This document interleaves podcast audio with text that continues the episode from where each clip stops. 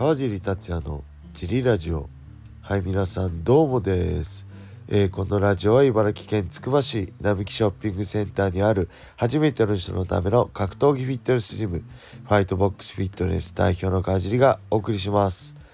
はいというわけで今日もよろしくお願いします。一人です。えー、昨日土曜日は祝日だったんでジムは変則営業でした。13時から17時小林さんにお任せしたんですけどたくさんの人来てくれたみたいでよかったです。ありがとうございます。怪我もなく無事終えられたみたいで安心しました。はいまた今週月曜日からあに火曜日からねお待ちしてます。はいというわけで、えー、日曜日はね僕はだいぶゆっくりしつつまあ家に可変式ダンベルがあるので筋トレしつつえー、あとはディープを見ました。ディープ112のペーパービューを買いました。えー、っとオープニングファイトがすごかったですね。えー、何でしたっけ？秋元京馬選手16歳パラエストラ柏の綺麗なね左ストレートを打って勝ちました。これ期待できますね。まだ16歳であの強さは強烈です。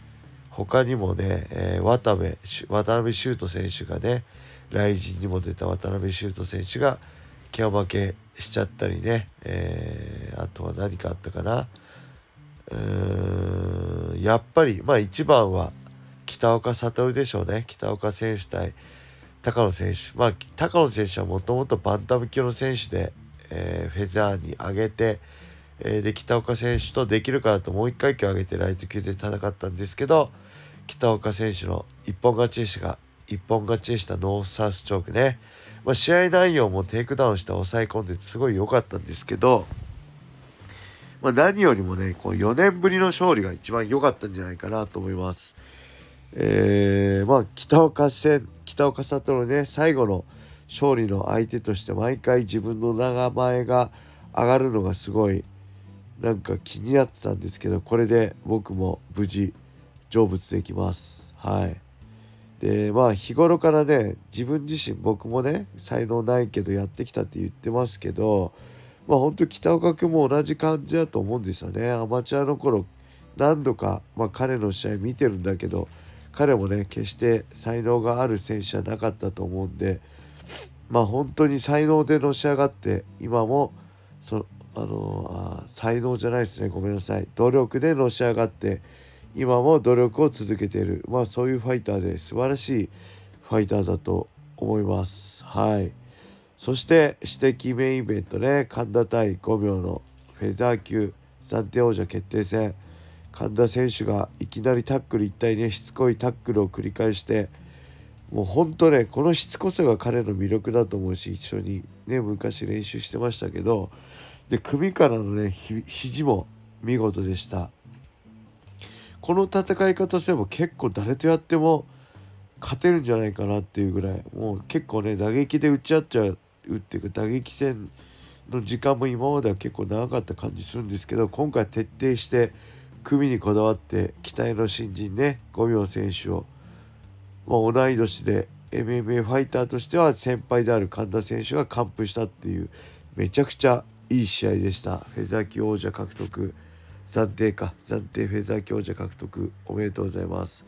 そして神田選手のねファイトパンツがこうファイヤーパターンでねちょっとゴミ高乗りオマージュっぽくてかっこよかったですね。はい。で対する五秒選手も、まあ、この敗戦からねどう勝ち上がるのかあどう立ち上がるのかっていうのがねまた魅力です。今後気になる選手です。はい。そして第7試合のウェルター級タイトルマッチ阿部大地選手対ね鈴木選手。鈴木選手強かったですね、えー、リーチサールなんかパンチも当てて腰の強い阿部選手倒したりね。最後はギロチンで1本。強くてびっくりしました。そしてフライ級ねグランプリの準決勝。福田選手対宇田選手。これ福田選手強かったですね、えー、全局面で強かったですね。はい、MMA の MMA ファイターとしてのやっぱこの何引き出しの多さが光りました。で宇田選手も良かったんですけど、まあ、それを福田選手は上回ったって試合でしたね。でメインイベントの伊藤選手対本田選手。まあ本田選手は組で、えー、組み伏せたって感じでした。伊藤選手はねすごい強いし本当に殺傷能力高いんですけど、まあ、前回の前回でしたっけ？KO 勝ちのイメージのまま戦ってちょっとね狙いすぎ感があったかなと。もうちょっと自由に戦ってもよかったのかなと思いつつ、えー、福田選手対本田選手のねグランプフライ級グランプリ決勝が楽しみです。はい。そんな感じです、えー、日曜日でした。えー、っとねレターもいっちゃいましょうか。レターがね来てるんでレター行きましょう。川地さんいつも楽しく拝聴しております。えー、川尻さんのベストパフォーマンスの一つに宮田戦が挙げられると思います。オリンピックメダリストからテイクダウンを取ったことに世界が驚いたと思います。宮田戦に向けてのトレーニング、戦術、気持ちなどをお聞かせいただけると嬉しいです。よろしくお願いいたします。はい、ありがとうございます。この宮田戦っていうのは確か2011年の大晦日ですね。フェザー級に階級を1階級下げての2戦目の試合です。えーとね、もともと宮田さんとは毎週火曜日の昼に行われたパラエストラ松の昼練でいつも一緒に練習してたんですよね。はい。で、そこでまあそこ組み技だけだったんで、グラップリングスパーだけだったんですけど、もうレスリングで全くかなわなくて、ケチョンケチョンにやられてたんで、えっ、ー、とね、この試合に向けての戦術は山田トレーナーと考えてたのはもう組み技じゃかなわないから打撃で倒そうと。で打撃で倒すトレーニングばっかりしてたんですよね。でパレスタ松戸で練習かぶっちゃうんで僕はそこその時は毎週火曜日はパレスタ松戸行かないでえー、アベマ t v の解説でおなじみの大沢健二さんのジムハーツ新宿ハーツのフロレンに行って、えー、シュートボックスからのテイクダウンのガチスパーだったりねそういうのあとドリルスパーだったかなそういうのを中心に、え、金原選手とかねと一緒にやってました。今成さんもいたかな確か。はい。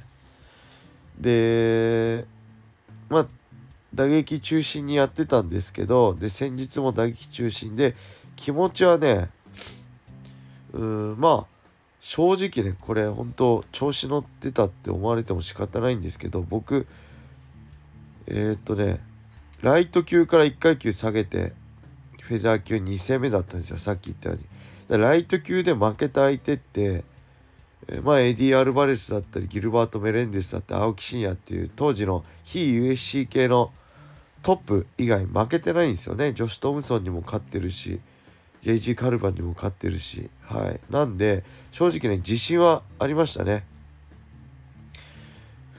えー、まあライト級でも青木に次いでのまあ日本でのあのベスト2だったと思うのでその僕がえー、1階級下げたらまあそりゃ誰にも日本人には負けないよねっていうぐらい調子乗ってました正直。だしその自信がありました。なんで普通にいければやれば負けないと思いましたけど気持ち的には。ただ戦術はね完全に組は省いて打撃で勝負しようって感じでした。ただ実際始まってみたら自然となんかタックルいっちゃったんですよね。全然タックル行く練習してなかったのに。なんで山田トレーナーにも試合後あんだけ打撃でケアする練習したのにいきなり組行ってテイクダウンしたからびっくりしたよって言われたんですけど自分でもねびっくりしました。正直テイクダウンできると思ってませんでした。でこれを機にあやっぱり違うんだな。ピュアレスリングと MMA レスリングって違うんだなって改めて思ったし、えー、まあレスラーとかねあの柔道家相手にも MMA だったら勝負できるなって自信が湧いた試合になりました。はいそんな思い出です。えー、そんな感じでしょうか。あとね今日から月曜あ日曜日からねちょっと家族旅行に行く予定なのでもし時間がなかったら明日のラジオは更新できないかもしれません。そしたらすいません。えー、そんな感じでしょうか。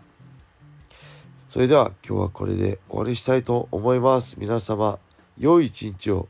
またね